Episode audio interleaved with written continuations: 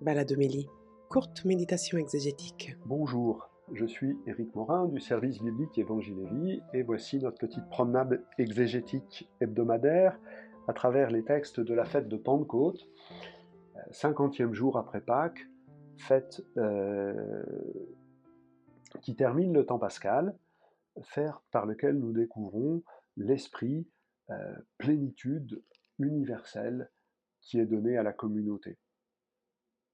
Le jour de la Pentecôte, donc le jour du cinquantième jour après Pâques, le livre des Actes des Apôtres nous raconte comment euh, plein de gens se trouvent à Jérusalem parce que cette fête de Pentecôte est une fête juive, une fête par laquelle on offre les prémices de la récolte. Euh, c'est une manière de rendre grâce à Dieu pour la récolte et de demander qu'elle soit belle et féconde. Et c'est une fête de pèlerinage. Et donc il est normal que les disciples de Jésus soient là, il est normal qu'il se trouve plein de gens à, Jérusalem, comme nous le montre le récit. Cette fête juive est une fête de, de prémices, mais c'est aussi la fête du don de la loi. Après la sortie d'Égypte, la fête de Pâques, il y a la fête du don de la loi au Sinaï, par lequel le peuple de Dieu reçoit l'alliance et devient le peuple de l'alliance, un peuple sacerdotal. Et ce don de la loi est caractérisé au chapitre 19 euh, du livre de l'Exode par tremblement de terre, langue de feu, ouragan. Autant d'éléments que l'on retrouve. Et donc le cinquantième jour après Pâques, la communauté reçoit le don de l'Esprit qui lui permet d'interpréter la loi, qui lui permet de vivre l'alliance en plénitude, mais qui lui permet surtout de dire les merveilles de Dieu. Le prodige qui se produit le jour de la Pentecôte, c'est que chacun entend dans sa propre langue les merveilles de Dieu. Le jour de la Pentecôte, la communauté juive euh, médite euh, sur euh, l'épisode de Babel, la dispersion des peuples et la variété des langues. L'Esprit Saint n'est pas celui qui efface la variété des langues, mais qui permet à chaque langue d'exprimer quelque chose euh, des merveilles de Dieu, de la plénitude de Dieu. Et donc le, temps de la Pentecôte, le jour de la Pentecôte est un jour prophétique de, ce qu'est la vie de l'Église. Rassembler en son sein des hommes de toutes langues, peuples, euh, ethnies, nations, pour qu'ils puissent ensemble attester des merveilles de Dieu dans la vie des hommes pour les conduire à la plénitude de vie. Euh, on s'aperçoit bien dans ce texte qu'il y a euh, un pas qui est franchi, non pas qu'il n'y avait pas l'esprit avant, je crois qu'on l'a souligné avec la prière, avec d'autres éléments, mais l'esprit tel qu'il est donné à la Pentecôte permet de témoigner euh, chacun euh, à sa manière. Chaque langue devient un réceptacle précis, enfin unique, pour dire quelque chose que les autres langues ne peuvent pas dire des merveilles de Dieu. Il s'agit encore une fois non pas d'effacer Babel, mais de faire de cette dispersion des langues quelque chose qui va permettre de dire plus large les merveilles de Dieu. Dans la deuxième lecture, nous avons une magnifique catéchèse sur l'œuvre de l'Esprit. Euh, dans la première lettre aux Corinthiens, l'Esprit permet euh, de donner, de faire des dons différents, variés, euh, mais ces dons sont variés, mais c'est toujours le même Esprit, c'est toujours le même Seigneur, c'est toujours le même Dieu qui est à l'œuvre et qui permet à ce que chacun vive le charisme, le don spirituel qui lui est propre.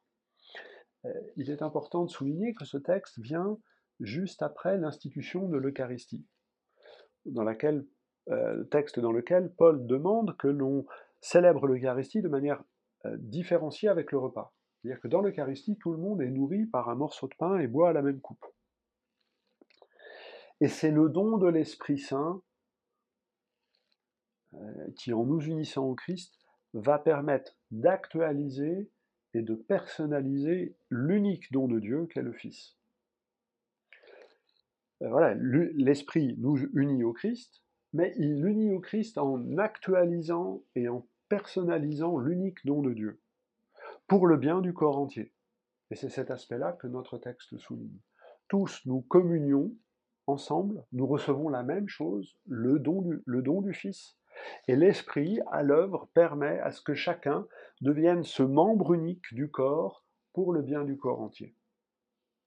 Alors il y a euh, un certain nombre d'expressions que Paul utilise qui sont, je crois, assez belles pour parler du don de l'Esprit Saint. Tout d'abord, désaltéré par l'unique Esprit. Euh, désaltéré. Euh, désaltéré, qu'un un, verre d'eau fraîche nous désaltère.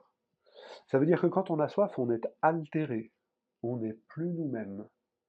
L'œuvre de l'esprit est de nous, d'abord, de nous désaltérer, de nous rendre à nous-mêmes, de nous restituer nos propres forces qui vont nous permettre de prendre notre vie en main librement et de l'offrir et à Dieu et à nos frères.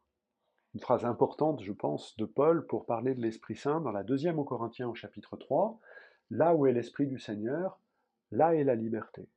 L'expérience d'être désaltéré, c'est l'expérience d'une liberté recouvrée qui nous permet d'être nous-mêmes, non pas de faire ce que l'on veut. Hein, euh, tout est permis, mais tout ne convient pas, dit Paul dans la première aux Corinthiens à deux reprises, mais qui nous permet d'être ce que nous sommes, d'être ce que Dieu veut que nous soyons en nous unissant euh, au Christ. Autre manière de parler de, l'Esprit Saint euh, comme celui qui rassemble les membres en un seul corps. C'est la première fois que cette image du corps est utilisée. Elle va être déployée un peu plus longuement dans la suite du texte. Il s'agit euh, de ce qu'on appelle un, lieu commun. L'idée est répandue, on trouve euh, chez Sénèque, qui est un contemporain de Paul, quand il veut parler de la cité, et qui veut dire qu'il ne fait pas bien de se mettre en colère entre les citoyens d'une même cité, il dit ben, le pied ne se met pas en colère contre les mains. Vous, reconnaissez euh, des choses euh, qui sont dans la suite euh, de, notre texte. La spécificité de Paul pour parler de l'Église comme corps va consister à dire ce qui fait l'unité du corps, c'est le souci du membre le plus faible. C'est le souci du membre le plus faible. Je crois que là, il y a vraiment quelque chose d'évangélique euh, que Paul introduit dans cette comparaison, qui pour autant est bien connue. Et c'est parce que nous sommes capables de nous réjouir de la joie de l'autre et d'être à la peine de la peine de l'autre que se fait l'unité entre les membres. En parlant de l'Église comme corps, dans ce texte-là, euh, le Christ, c'est la totalité du corps. On, lisait pour la fête de l'Ascension la, lettre aux Éphésiens, où il y a le Christ qui est la tête et l'Église qui est le corps à ce stade-là, dans la première aux Corinthiens, la distinction ne, s'établit pas. L'Église, c'est le corps dont l'esprit est comme l'âme, pourrait-on dire. L'esprit anime ce corps qu'est l'Église pour qu'il soit le corps du Christ. L'image a mis un peu de temps à se développer et à recevoir sa précision. Dans l'Évangile, nous avons un extrait de l'Évangile selon Saint Jean, un extrait qui reprend ce que nous avons eu euh, pour le deuxième dimanche de Pâques, le temps de la miséricorde, c'est l'apparition du ressuscité au Cénacle, qui donne l'Esprit. Quand Jésus apparaît, il donne l'Esprit. Alors, on se bouscule des schémas, c'est un petit peu compliqué quand même. Euh, à propos de l'ascension, j'avais rappelé l'épisode d'Élie et d'Élisée. Élisée voit l'ascension d'Élie pour recevoir l'esprit de son maître. Et donc, ascension et don de l'esprit vont, vont de pair. Euh, finalement, dans l'évangile euh, de Jean, nous avons la même chose. Le ressuscité apparaît, il dit la paix soit avec vous, et il donne l'esprit.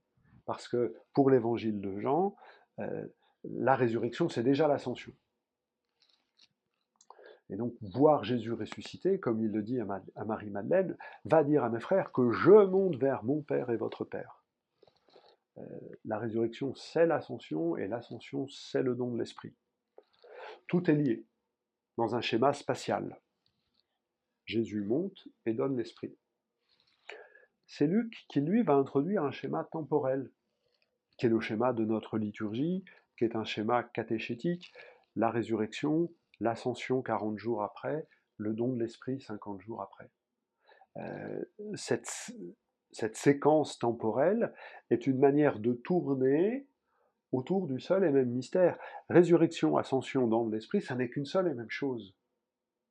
Mais du point de vue catéchétique, du point de vue liturgique, il y a profit à séquencer les éléments pour tourner autour de ce mystère du Père qui relève son Fils Jésus d'entre les morts et nous donne l'Esprit par lequel il relève son Fils d'entre les morts.